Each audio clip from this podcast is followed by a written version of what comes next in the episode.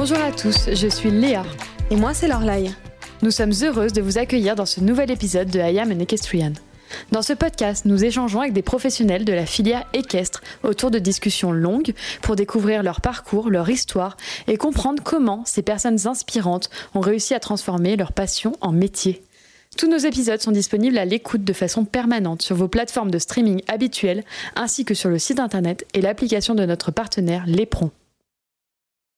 Mon succès serait impossible sans lui. Voici ce que Daniel Deusser a dit à propos de notre nouvelle invitée dans une interview accordée il y a quelques mois seulement. Lui, Sean Lynch. Sean est le groom de Daniel depuis 7 ans et demi maintenant. C'est lui qui s'occupe de la santé, du bien-être, de la sécurité des chevaux et bien plus encore. À propos de Killer Queen, de Tobago et de tous les chevaux dont il s'occupe, Sean dit I'm their man. Être leur homme, c'est être en première ligne jour après jour, être celui qui observe, qui s'en soucie, qui fait toutes les vérifications du matin et du soir, qui décide, qui conduit, qui monte. À la question, les grooms sont-ils suffisamment reconnus pour leur métier? Nous répondrions tous certainement pas. Mais comprend-on vraiment l'enjeu de ce métier? Dans cet épisode et tout au long de notre conversation avec Sean, nous avons essayé de mieux comprendre son rôle dans les performances de Daniel Deusser, mais surtout, nous voulions dresser le portrait complet d'un quotidien unique, difficile, mais pourtant formidable. Nous espérons que vous aimerez cet épisode et avant de commencer, nous tenons à remercier Sean de nous avoir livré une histoire aussi authentique. Ce podcast est sponsorisé par Equiresources. Equiresources est le spécialiste du recrutement et de l'orientation dans la filière équine. Créé en 2007 par le Conseil des chevaux de Normandie, le Pôle emploi et Hippolia, Equiresources est aujourd'hui porté par l'Institut français du cheval et de l'équitation et la région Normandie, également deux institutions fondatrices de ce service. Equiresources est un service gratuit, personnalisé et engagé auprès des professionnels et des futurs professionnels de la filière. C'est un accompagnement en recrutement et en orientation dans tous les secteurs d'activité de la filière sport, loisirs, élevage, santé, événementiel, commerce, ingénierie ou encore l'artisanat. Equiresources est une équipe de 8 conseillers emploi-orientation qui œuvrent quotidiennement et avec passion pour mettre en relation employeurs et candidats et qui accompagnent de façon individualisée en orientation et en reconversion. Cette équipe accompagne les employeurs de la filière sur plus de 3700 offres d'emploi par an et diffuse plus de 1200 offres à pourvoir sur son job board au quotidien. Equiresources propose également des ressources d'orientation, des podcasts, le cheval des métiers par exemple, des interviews, des vidéos, un guide des métiers, un recensement de plus de 300 organismes de formation cheval, 60 fiches métiers détaillées et 64 formations de diplômes des métiers du cheval, des serious games, des quiz sur les métiers et les formations. Le service dispose aussi d'un observatoire qui analyse les tendances du marché et l'adéquation emploi-formation depuis 2010 et qui publie de nombreuses études et données sur ces thématiques. La dernière en date, une étude sur l'attractivité des métiers dans les écuries d'entraînement de course. Enfin, Equiresources, ce sont des actions fortes et engagées. Son actu, une campagne hashtag Le Cheval Recrute inspirante pour attirer de nouveaux talents vers les métiers du cheval, mais aussi quatre nouveaux métiers intégrés au concours du meilleur apprenti de France pour une finale en juillet 2022 à Chantilly. Le rendez-vous est donné. Et quid du groom le groom, un métier de l'ombre, pas pour l'équipe d'Equiresources. Le service diffuse plus de 100 offres par an de groom, des offres à pourvoir en France, mais aussi à l'étranger. C'est aussi une étude parue en 2017 sur la profession qui a permis sa reconnaissance officielle auprès des institutions comme Pôle emploi. Enfin, grâce à Equiresources, découvrez les coulisses et le quotidien de nombreux professionnels. Que vous soyez employeur à la recherche du candidat parfait ou que vous souhaitiez travailler dans la filière du cheval, n'hésitez surtout pas à contacter les équipes d'Equiresources ou à vous rendre sur leur site internet www.equiresources.fr. Allez, c'est parti. Bienvenue dans I Am le podcast. Hi, Hi. J'aimerais commencer cette conversation en te remerciant. Nous sommes ici aux écuries FX pour te rencontrer et enregistrer cet épisode. Et dès qu'on t'a contacté pour faire cet épisode, tu as été très enthousiaste. Donc euh, merci de prendre le temps de partager ton histoire avec nous. Et merci aussi pour la visite des écuries, c'était incroyable. Tu es donc groom pour le cavalier allemand Daniel Deusser, mais tu es aussi cavalier maison, nous allons en reparler. Tu travailles aux côtés de Daniel depuis de nombreuses années maintenant, tu nous l'as dit un peu plus tôt, 7 ans si je ne me trompe pas. Tu mènes une vie atypique, tu voyages à travers le monde la plupart du temps, tu traverses régulièrement l'Europe en camion et surtout tu dédies ce temps, cette énergie et cette passion pour un seul et même objectif, prendre soin de quelques-uns des plus extraordinaires athlètes de ce monde, les chevaux. Sean, dans cet épisode, nous allons essayer de mieux comprendre les fondamentaux de ton travail, mais avant ça, nous aimerions savoir qui tu es. Donc ma première question sera celle-ci. Pourrais-tu nous raconter ton histoire, nous expliquer quelles ont été les étapes qui t'ont mené jusqu'ici aux écuries FX Quand j'étais plus jeune, j'ai toujours été au contact des chevaux. Ma grand-mère m'a acheté mon premier poney miniature quand j'étais petit. Euh, Et depuis ce moment-là, ça a été comme une drogue. C'est addictif. J'ai monté en Angleterre, j'ai fait un peu de concours, j'ai sauté les épreuves nationales, 1m40, uh, 1m45. Mais oui, j'ai toujours aimé le sport et être entouré de chevaux, et j'aime surtout m'occuper d'eux. En fait, euh, travailler pour quelqu'un comme Daniel, c'est comme un rêve devenu réalité quand on y pense.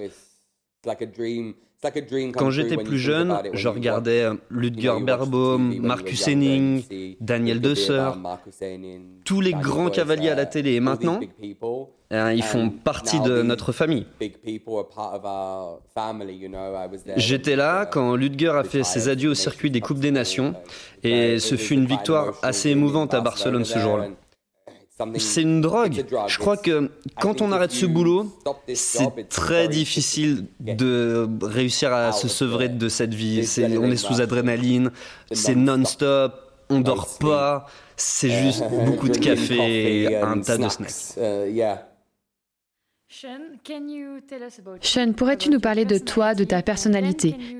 Et aussi, pourrais-tu nous partager ton avis sur les qualités absolument nécessaires pour faire ce travail avec autant de passion et d'ambition?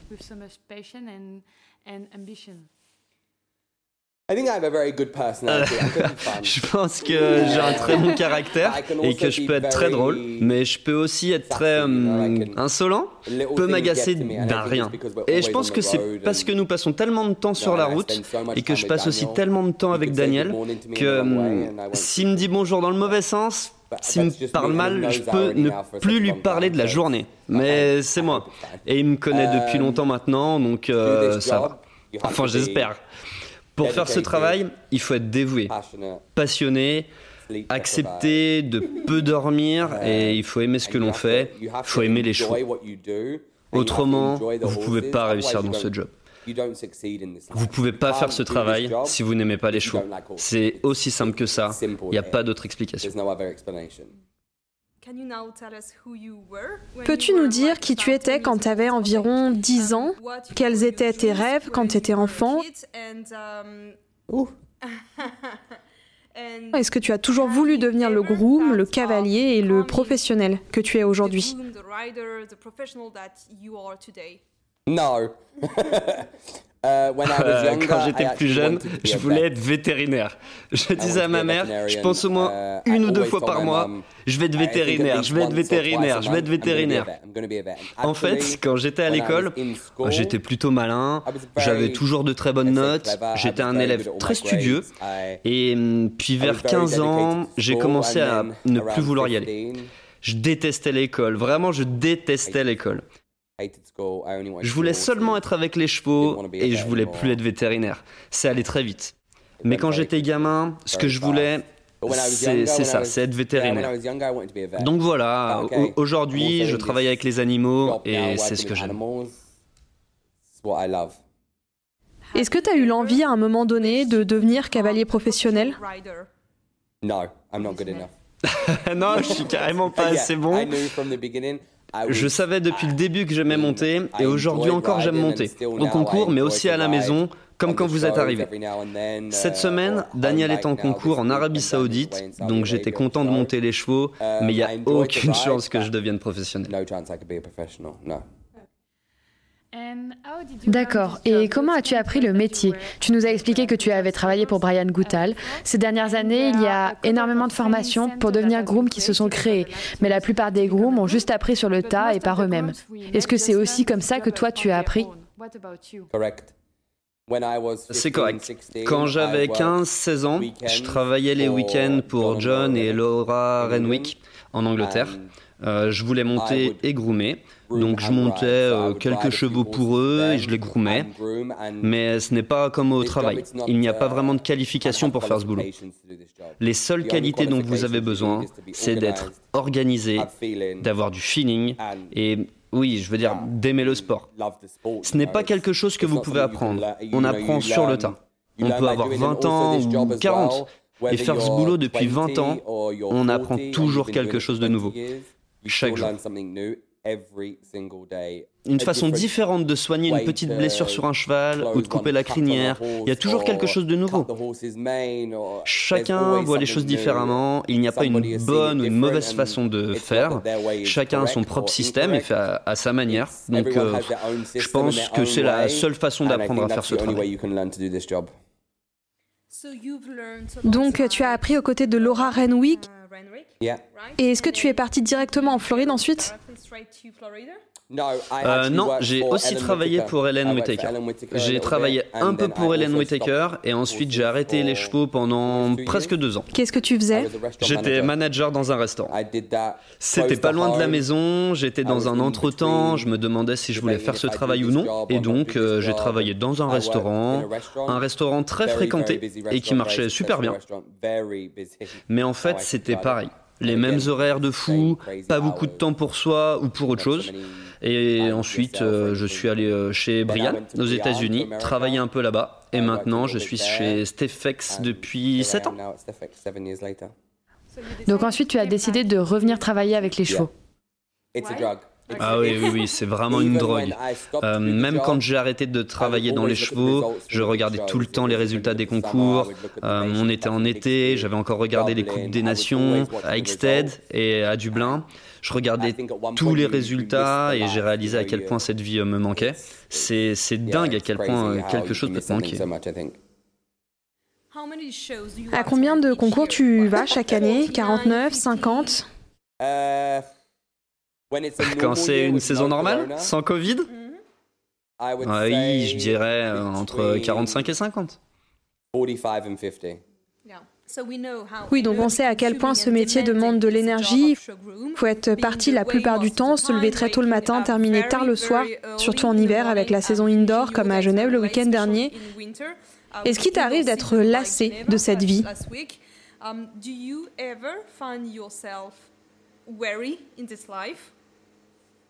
Qu'est-ce que tu veux dire par là? Est-ce que parfois t'en as marre? Est-ce qu'il t'arrive de ne plus avoir envie de faire ça?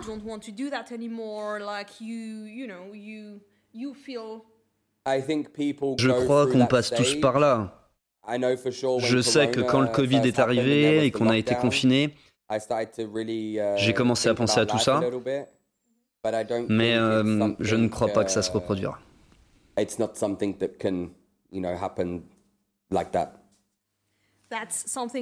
Ok, c'est un sujet dont on a parlé avec Grégory Watley hier quand on l'a rencontré à ses écuries. On avait aussi parlé de ça avec d'autres cavaliers comme euh, Jérôme Guéry par exemple.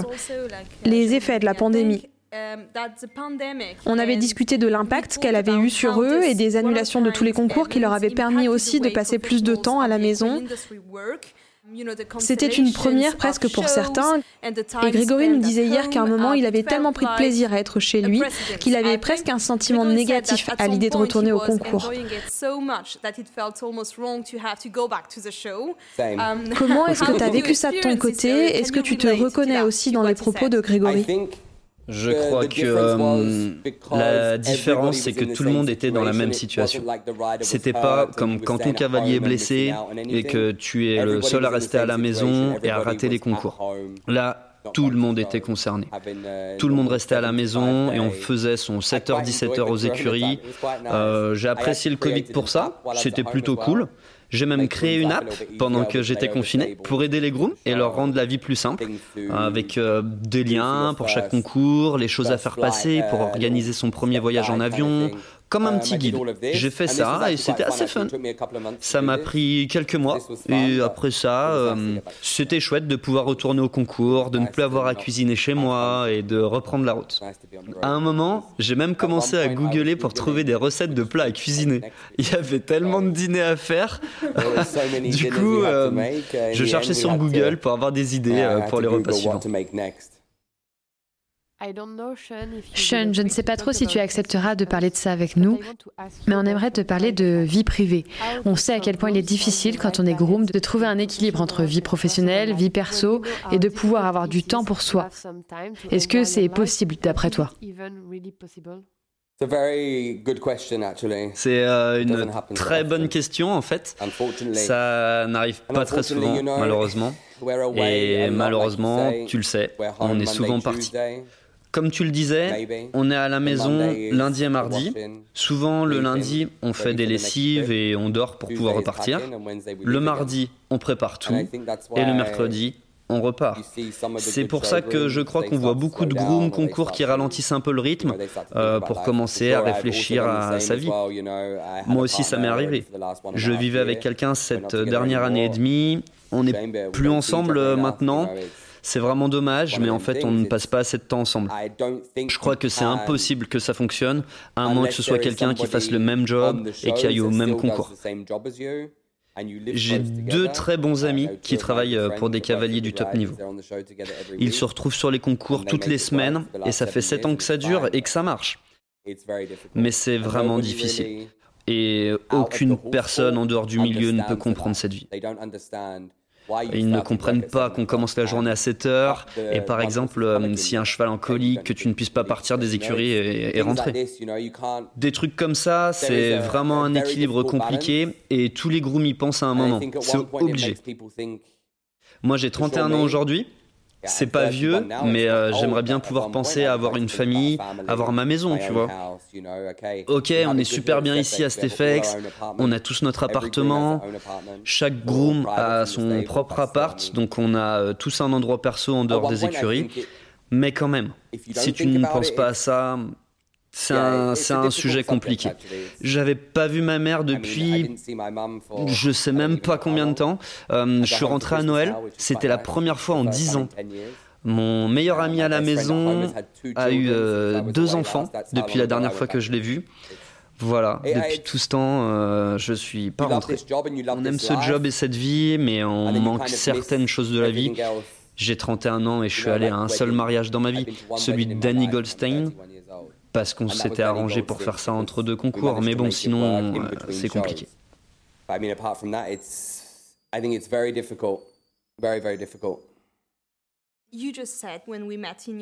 Tu nous l'as dit quand on est arrivé aux écuries tout à l'heure, tu vas bientôt t'envoler pour la Floride euh, début janvier. Uh, Ça fait plusieurs hivers que tu pars en Floride, que tu restes plusieurs semaines sur le Winter Equestrian Festival, c'est à Wellington. Uh, Comment est la vie à Wellington. Quelle différence est-ce qu'il y a avec l'Europe pour toi en tant que groom, mais aussi pour les chevaux et les cavaliers? Bon, l'année dernière, c'était vraiment particulier à cause du Covid, donc euh, il ne s'est pas passé grand-chose. Tout était annulé. Toutes les coupes du monde ont été annulées aussi. On avait sept chevaux là-bas pour Daniel et sept pour Zoé. Et on était parti d'ici où il n'y avait plus de resto, plus de bar, plus de vie, pour aller en Floride où on portait le masque, mais on allait quand même en soirée, au resto, on faisait les choses normalement. Je crois avouer que j'aime beaucoup la Floride. C'est dur, le travail est dur. Euh, cette année, j'ai 5 chevaux, mais c'est pas comme avoir 5 chevaux à Saint-Tropez. C'est totalement différent. On a des chevaux en quarantaine, on a des chevaux à la maison et des chevaux au concours. Il faut être vraiment organisé. Mais je crois que les chevaux s'y plaisent. Ils peuvent profiter un peu du soleil. Et bon, je veux dire, on est en short en plein février, donc euh, moi je suis content. C'est sympa. Et maintenant, on a nos propres écuries là-bas. Stéphane vient juste d'acheter une structure avec des logements et tout, donc cette année, ça va être cool. Ça va aussi être un peu plus stressant parce que c'est notre euh, écurie, donc tout doit être parfait et rangé, c'est notre réputation. Ça va être stressant, mais je suis impatient. L'année dernière, on avait fait une bonne saison. Daniel avait gagné le Grand Prix, donc j'espère euh, qu'on fera pareil cette année. Tous les cavaliers que nous avons déjà interviewés étaient d'accord pour dire que leur groom joue un rôle primordial dans leur performance. Est-ce que tu pourrais nous parler de ça, de ton rôle et à quel point il est important pour le cavalier? Je pense que Daniel serait d'accord avec ça aussi. Il faut avoir vraiment confiance. Je peux partir en concours et ne pas lui parler pendant deux ou trois jours. Je conduis toute la nuit, 12 heures. J'arrive au concours, je prépare tout. La femme de Daniel dit qu'on est un vieux couple parce qu'on est ensemble toute la semaine au concours, on passe beaucoup de temps ensemble. Je le connais si bien que quand il sort de piste et qu'il a le visage tendu, je le laisse tranquille et c'est lui qui revient me parler de son parcours un petit peu plus tard. Je crois qu'il faut vraiment une confiance réciproque, c'est primordial. Regardez les chevaux que j'ai dans le camion, Parfois, je vais au concours avec euh, Kyler Queen et Tobago. J'ai plusieurs millions d'euros à l'arrière du camion et je roule toute la nuit. Parfois, je regarde le compteur, il est 2 heures du matin et j'ai encore 600 km à faire. Je travaille toute la journée, mais il y a toujours quelque chose dans ma tête qui me tient, qui me dit Ok, je suis responsable d'eux, je dois faire en sorte qu'ils arrivent à destination, qu'ils soient en bonne santé, qu'ils aillent bien. Je suis toujours la première personne à paniquer quand il y a un cheval malade. Je pense que ça a à voir avec First Class parce qu'il a eu une colique et qu'il est mort. J'ai toujours gardé ça à l'esprit. C'est vraiment un job important, prendre soin de ses chevaux. Je vais citer Daniel, qui avait déclaré ⁇ Mon succès serait impossible sans lui ⁇ Et le titre de cet article, c'était ⁇ Daniel Desseur reconnaît l'importance de son groom, Sean Lynch, dans son ascension vers le top niveau. Penses-tu que la vision que l'on a du rôle de groom, comme élément prépondérant dans la performance finale du cavalier, a évolué au fil du temps? Tu crois que les cavaliers et le grand public offrent suffisamment de reconnaissance aux groom et aux cavaliers maison? À mon avis, euh, quelqu'un a payé Daniel pour dire ça. Je pense que c'est vraiment un travail d'équipe. Il faut avoir un bon groom concours, un bon cavalier maison, un bon groom maison. Il faut une armée pour bien manager une écurie professionnelle. Pour avoir des chevaux en forme, euh, même le maréchal, le vétérinaire, tout le monde compte. Mais si j'ai bien compris ta question, alors je ne crois pas que les grooms aient tant de reconnaissance que ça. Est-ce que le manque de reconnaissance vient d'abord du grand public ou des cavaliers, d'après toi? Je crois que c'est 50-50. Le public, il voit principalement le cavalier. Par exemple, à Aix-la-Chapelle, le cheval était double zéro dans la Coupe des Nations. Le public allemand était fou parce qu'on était en Allemagne et tout. C'était incroyable. Mais euh, je ne crois pas qu'ils se rendent compte qu'après ça, on a deux heures et demie de travail, on pose la glace, on masse, la couverture, l'argile, tout ça. Et après, le dimanche, le cheval repart et saute incroyable encore. Il gagne le Grand Prix. Personne ne se dit euh, ce groom va avoir euh, encore trois heures de boulot, peut-être trois heures supplémentaires de route pour rentrer, tout déballer et réemballer pour repartir à Saint-Tropez le lendemain. Quand je suis rentré de Aix, il était minuit, j'ai rangé le camion, j'ai rechargé du foin, le copeau, les tapis propres, la nourriture, tout était prêt pour repartir à Saint-Tropez le lendemain matin. Et je ne pense pas que les gens comprennent ça et donnent assez de crédit au groom pour ce qu'ils font.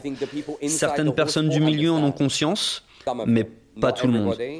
Donc voilà, je ne pense pas que les grooms aient la reconnaissance qu'ils méritent. Et quid du duo cavalier-groom Comment est-ce que vous fonctionnez pour atteindre le haut niveau? Tu disais que c'était une question de confiance, mais de quoi avez-vous besoin d'autre? C'est quoi la recette? Oui, encore une fois, la première chose, c'est la confiance. Et je pense que Daniel et moi, on est tous les deux ultra motivés. Quand il fait un mauvais parcours, comme à Genève. Je filmais le tour, c'était le grand slam et tous les yeux étaient rivés sur Daniel. Je suis presque sûr que quelqu'un m'a arraché le cœur au moment où la barre est tombée. On avait travaillé toute la semaine pour cette épreuve et aussi dans le top 10. Quand la jument s'est arrêtée, c'était inattendu. Je crois que si les deux ensemble ne sont pas drivés par l'ambition et l'envie de bien faire tout le temps, je ne pense pas que ça puisse vraiment fonctionner. Et vous avez pu comprendre ce qui s'est passé dans sa tête à ce moment-là? On ne sait pas, même Daniel n'a pas compris.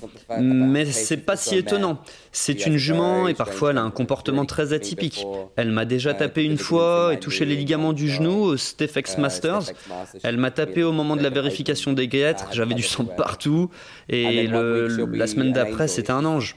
Elle est une jument parfaite la plupart du temps et parfois elle se lève du mauvais pied et elle a une mauvaise journée. Je crois que c'est pour ça qu'on s'entend si bien. Euh, peut-être qu'à elle aussi, Daniel avait dit bonjour de la mauvaise manière.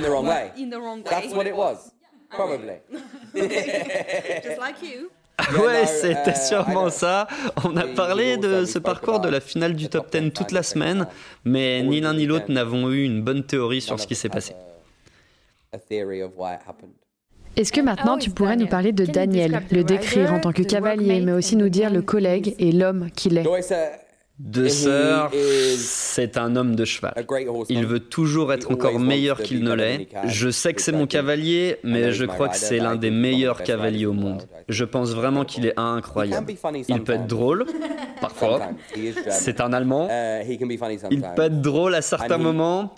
Il ne dit pas ça souvent, mais quand il dit des choses comme ⁇ Mon succès ne serait pas possible sans lui ⁇ il a un cœur quelque part.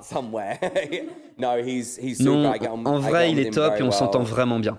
On s'engueule comme un couple marié, mais je ne voudrais pas bosser avec quelqu'un d'autre. Je pense qu'il est incroyable dans ce qu'il fait. Je ne pense pas qu'il y ait un autre cavalier comme lui capable de monter ces chevaux-là et de gagner comme il le fait.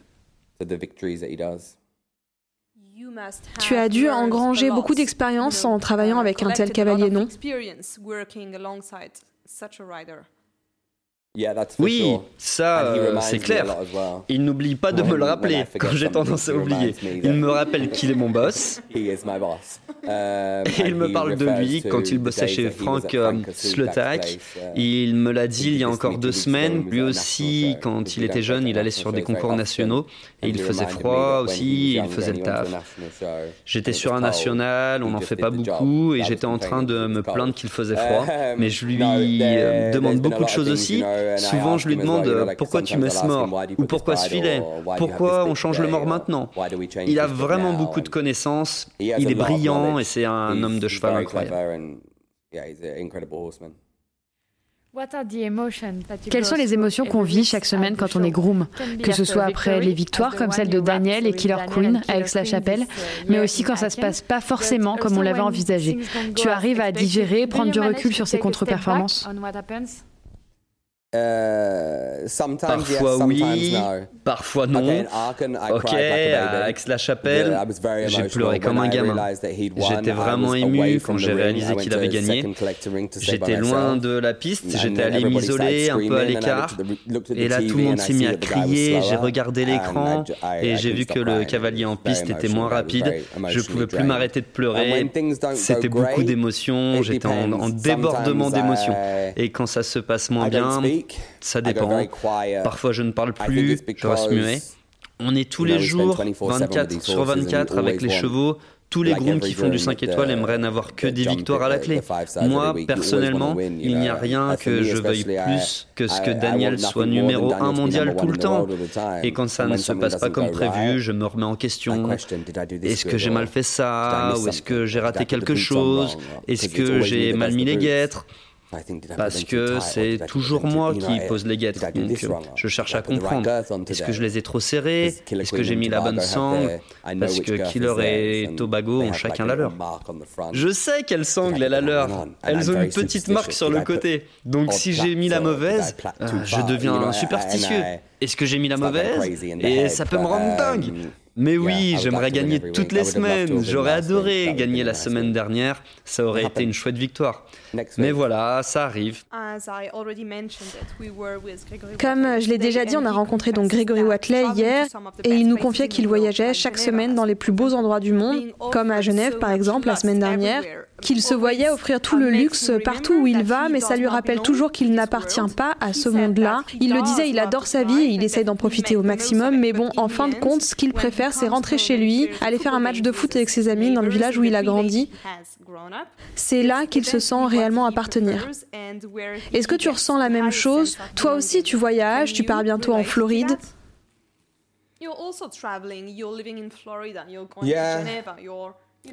C'est un peu différent pour moi car ma famille n'est pas ici, donc je ne vis pas vraiment la même chose. Mais oui, par exemple, je vais sur des 5 étoiles presque tous les week-ends, et quand je vais sur un 2 étoiles, je suis aussi content. C'est hyper sympa et beaucoup moins stressant. Je pionne pas les chevaux.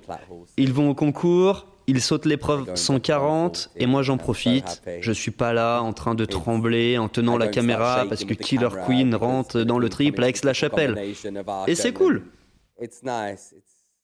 Ça me rappelle aussi d'où je viens. On est allé sur un concours national à Lire. Il y avait 170 chevaux par épreuve et on n'était pas vraiment content de faire ça. Mais ensuite, ça m'a fait réaliser qu'il y a 10 ans, c'est ce que je faisais. Et si j'avais pas fait ça, je n'en serais pas là aujourd'hui.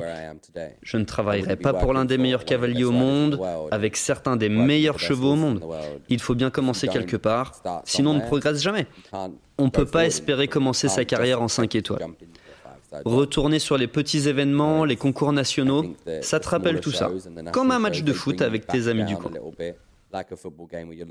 On réalise que c'est ce qu'on faisait au départ, quand on était plus jeune, et ça nous fait nous sentir normal aussi.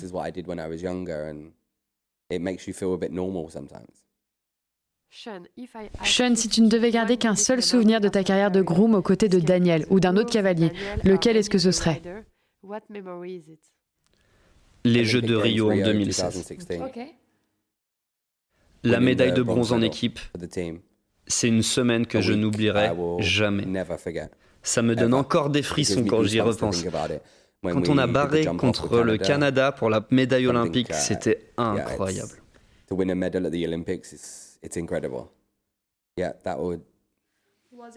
Est-ce que c'était aussi un moment stressant? Qu'est-ce que vous avez ressenti en fait cette semaine-là à Rio? En fait, c'était pas stressant. Uh, J'étais beaucoup plus stressé avec la chapelle Rio, c'était plutôt sympa. Le seul moment vraiment stressant, c'est quand j'avais la femme de Daniel d'un côté, Stéphane Conter de l'autre, et Otto Baker juste derrière moi, qui criait pour la médaille. C'est le seul moment où j'ai vraiment stressé. J'ai fait tomber la caméra sur la piste, donc quand on regarde la vidéo, à la fin, Stéphane me secoue et la caméra tombe. C'était le seul moment un peu angoissant de Rio. C'est un sujet qu'on a abordé avec d'autres cavaliers, Grégory Watley, mais aussi Kevin Stott, les Jeux olympiques. Les Jeux, c'est un autre monde, c'est une compétition vraiment à part. Est-ce que toi, en tant que groom, tu le ressens aussi? Oui, bien sûr. Ça n'a rien à voir avec les championnats d'Europe ou une Coupe des Nations, par exemple. Les Jeux olympiques, c'est la chose la plus extraordinaire. Ok, Daniel représente son pays, mais moi, qui suis son groom, je suis aussi là pour représenter le pays. D'ailleurs, hier, j'ai reçu un courrier qui était adressé aux représentants des équipes allemandes à Tokyo parce que je faisais partie de l'équipe aussi. C'est vraiment quelque chose.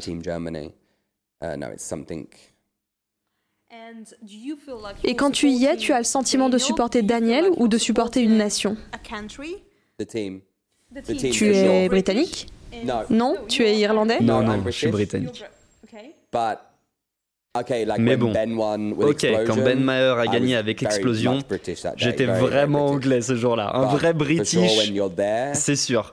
Mais quand j'y suis pour travailler, je supporte les Allemands, j'ancre mon travail pour eux, pour faire en sorte qu'ils soient dans l'équipe, qu'ils soient sans faute. On a envie d'être sur le podium avec eux, c'est vraiment l'œuvre d'une équipe. À quoi va ressembler ton futur maintenant? Sean, on l'a déjà mentionné, c'est un métier très exigeant et la plupart des grooms font le choix d'arrêter pour entreprendre une autre carrière après avoir travaillé si dur pendant des années, des décennies parfois, comme c'est le cas de Molly Gouza qui était la groom de Philippe Rosier. D'autres en revanche, comme Claudius, le groom de Bosti, restent fidèles à leur carrière et à leur cavalier pendant des années. Et toi alors Est-ce que tu penses continuer un peu cette route un moment ou bien changer de carrière? Pour le moment, oui. Uh, C'était le septième anniversaire de notre collaboration il y a quelques semaines et Daniel m'a téléphoné. Je venais juste d'arriver à Vérone et il était là. Hey Joyeux anniversaire 7 ans Tu resignes pour cette autre année? J'étais là. Euh, oui, je pense. Honnêtement, Avec ce métier, tu peux pas décider où tu seras dans 5 ans. Je veux dire, qui sait? Daniel peut décider de tout arrêter demain. Je dis pas qu'il le fera, mais on ne sait jamais. C'est pas comme si tu travailles dans un supermarché. Tu as envie de faire quelque chose de différent et ça l'est. Je sais pas, je peux pas l'expliquer. Quelqu'un m'a envoyé une photo aujourd'hui qui dit où te vois-tu dans 5 ans Et le texte répond J'essaye déjà de savoir ce que je vais faire vendredi. Voilà, c'est ma vie. This, I saw that. I saw that. This is my life. This is our life too. I sent to all of my Je l'ai envoyé à tous mes amis groom et ils se sont tous marrés. Mais bon, oui, je pense qu'idéalement, j'aimerais bien pouvoir ralentir un peu et ne plus faire tous les concours. C'est évident. J'aimerais bien, si c'est possible, continuer de suivre Tobago et Kyler Wynn et peut-être manager un peu à l'écurie, que ce soit ici ou ailleurs. Je sais pas, mais pour le moment, je suis heureux comme ça. Il y a une question que je t'ai pas posée, j'avais oublié, mais je viens de m'en souvenir. Tu nous disais tout à l'heure aux écuries que tu gérais aussi les réseaux sociaux de Daniel. C'est assez inhabituel pour un groupe, non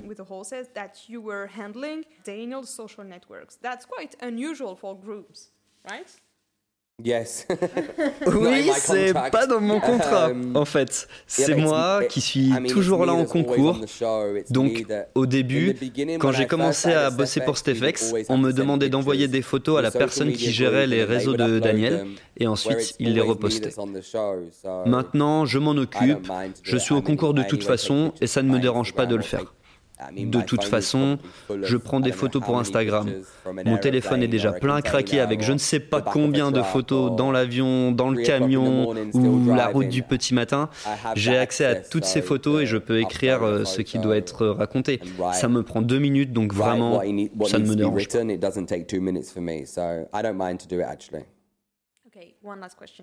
Ok, dernière question, c'est promis. On t'a demandé comment était la vie en Floride, mais on t'a pas demandé comment était la vie ici, chez Stefex. C'est un endroit euh, indescriptible, c'est incroyable. C'est la deuxième fois que je viens là, et pour euh, Léa, la première. Um, Quand on vient ici pour la première fois, ça semble vraiment fou, il n'y a pas de mots. Comment c'est de vivre et de travailler dans un tel endroit et aussi avec une telle équipe?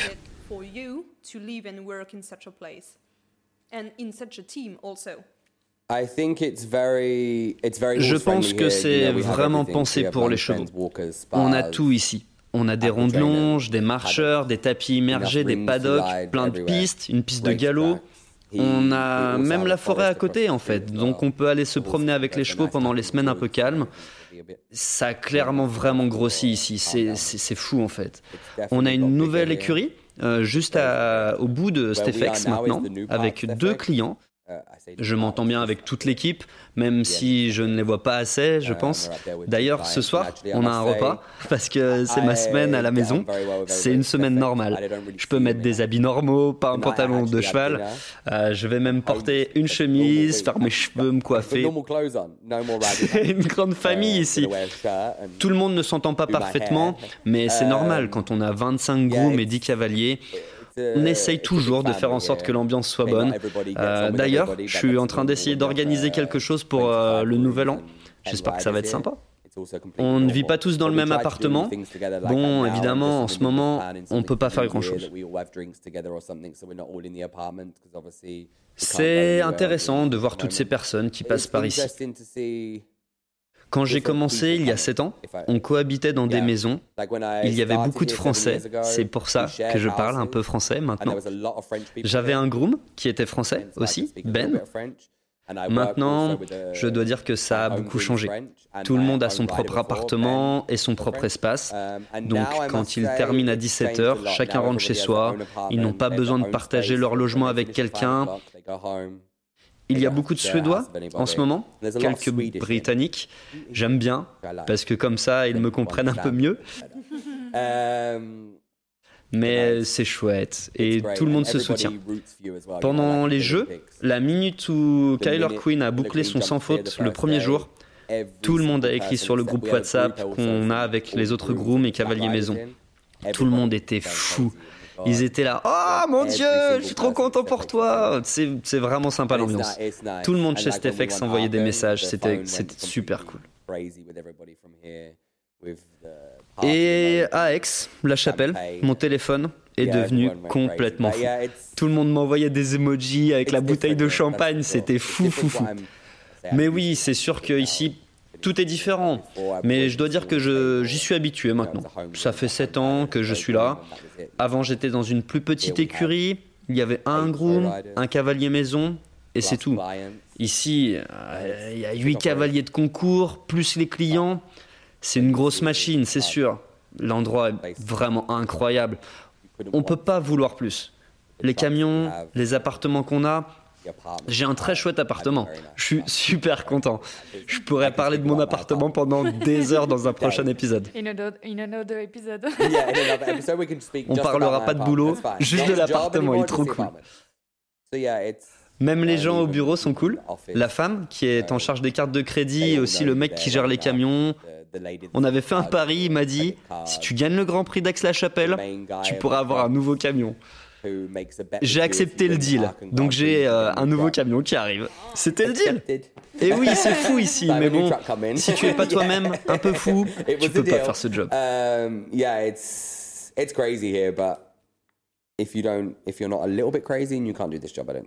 Et c'est pour ça que tu es ici depuis aussi longtemps, donc. Ah oui, je fais partie des plus anciens. Celui qui est là depuis le plus longtemps est là depuis 10 ans, moi 7. Thank you very much. Thank you, Sean. No worries. Thank you.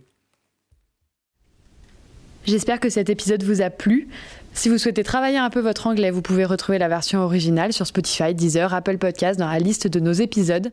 Vous pouvez retrouver le script dans la biographie de cet épisode ou encore sur Instagram. Je vous dis à dans quelques jours pour un nouvel épisode avec Pedro Venice.